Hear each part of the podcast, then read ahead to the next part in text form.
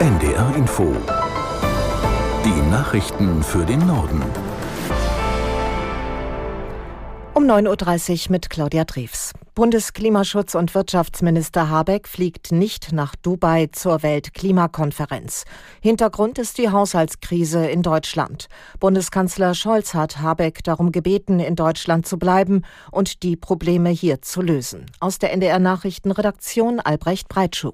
Die Reise ist abgesagt, der Minister wird in Deutschland gebraucht. So hatte seine Sprecherin von Vizekanzler Habeck gesagt. Am Abend war der Minister auch in der ARD-Sendung Anne Will zu Gast. Da hat er sich optimistisch gezeigt, dass es in der Haushaltskrise bald eine Lösung gibt. Wir sind auf einem guten Weg, so Habeck. Wenn der Bundeshaushalt 2024 noch in diesem Jahr verabschiedet werden soll, müssen sich SPD, FDP und Grüne bald auf den weiteren Kurs einigen. Übermorgen trifft sich dazu wieder das Bundeskabinett. Dann soll im besten Fall ein grober Plan stehen, wie das Milliardenloch im Haushalt gestopft werden kann. Angesichts der Haushaltskrise haben Sozialverbände vor Einschnitten bei Sozialleistungen gewarnt. VDK-Präsidentin Bentele wandte sich insbesondere dagegen, die beschlossene Bürgergelderhöhung um 12 Prozent zurückzunehmen. Das fordert die FDP und erhält dafür Unterstützung von der Union.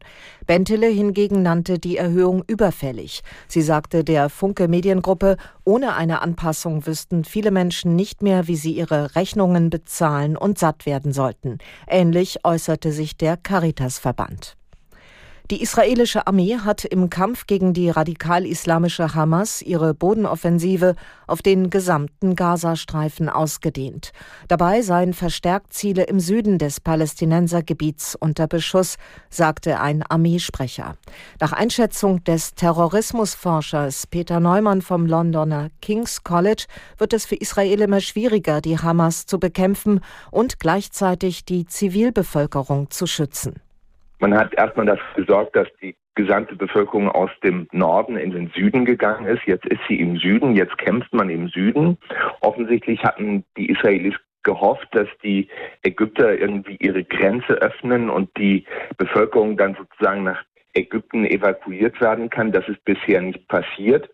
Und jetzt ist natürlich eine ganz schwierige Situation da. Und gestern haben die Amerikaner, die Vizepräsidentin hat noch gesagt, dass eine dauerhafte Besetzung ähm, des Gazastreifens nicht möglich sein wird, auch keine Reduktion ähm, des Territoriums und auch keine Vertreibung nach Ägypten. Also das beraubt die Israelis vieler Optionen. Der Terrorismusforscher Peter Neumann auf NDR Info. Inzwischen hat das israelische Militär über soziale Netzwerke erneut Menschen im Gazastreifen aufgerufen, bestimmte Gebiete zu verlassen. Weil Strom und Internet häufig ausfallen oder teils gar nicht mehr verfügbar sind, ist es für die Menschen allerdings schwer, die Informationen zu bekommen. Die jemenitischen Houthi-Rebellen verstärken ihre Drohnenangriffe auf Handelsschiffe im Roten Meer. Das US-Verteidigungsministerium hat bestätigt, dass ein Zerstörer der amerikanischen Marine den angegriffenen Schiffen zu Hilfe gekommen ist und mehrere Drohnen abgeschossen hat. Aus Washington Sebastian Hesse. Unklar bleibt, ob das amerikanische Kriegsschiff selber Ziel der Attacken war. Der Zerstörer ist nicht beschädigt worden und es gab keine Verletzten auf amerikanischer Seite. Laut US-Verteidigungsministerium wurden die Angriffe aus mehreren Regionen im Jemen gestartet, die unter Kontrolle der vom Iran unterstützten Houthi-Rebellen sind. Seit den Hamas-Angriffen auf Israel am 7. Oktober hat es wiederholt Houthi-Attacken auf israelische und amerikanische Ziele im Roten Meer gegeben. Die US-Regierung sagte in einem Statement, sie habe Grund zur Annahme, dass die jüngsten Angriffe auf die Handelsschiffe zwar von den Houthi im Jemen durchgeführt, aber von der iranischen Regierung ermächtigt wurden. Nach dem tödlichen Angriff auf einen Deutschen in Paris hat die französische Regierung über die Sicherheitslage im Land beraten. Innenminister Damanin sagte anschließend, Frankreich habe ein Problem, freigelassene Straftäter wie den Angreifer zu kontrollieren. Aus Paris Stefanie Markert. Damanin forderte psychiatrische Zwangsbehandlung. Der mutmaßliche Attentäter hatte nach positiven Gutachten Ende April 2023 seine Medikamente abgesetzt. Antiterrorstaatsanwalt Jean-François Ricard erklärte, der Täter bekenne sich in einem Video zum Islamischen Staat. Er habe es auf seinem erst Anfang Oktober eingerichteten Konto bei X veröffentlicht, zusammen mit viel Material über die Hamas, Gaza und Palästina.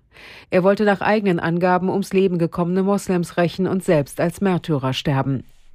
Deutsche Unternehmen haben erneut weniger Waren und Güter ins Ausland geliefert. Laut Statistischem Bundesamt sank der Wert der Exporte im Oktober im Vergleich zum September leicht um etwa 0,2 Prozent.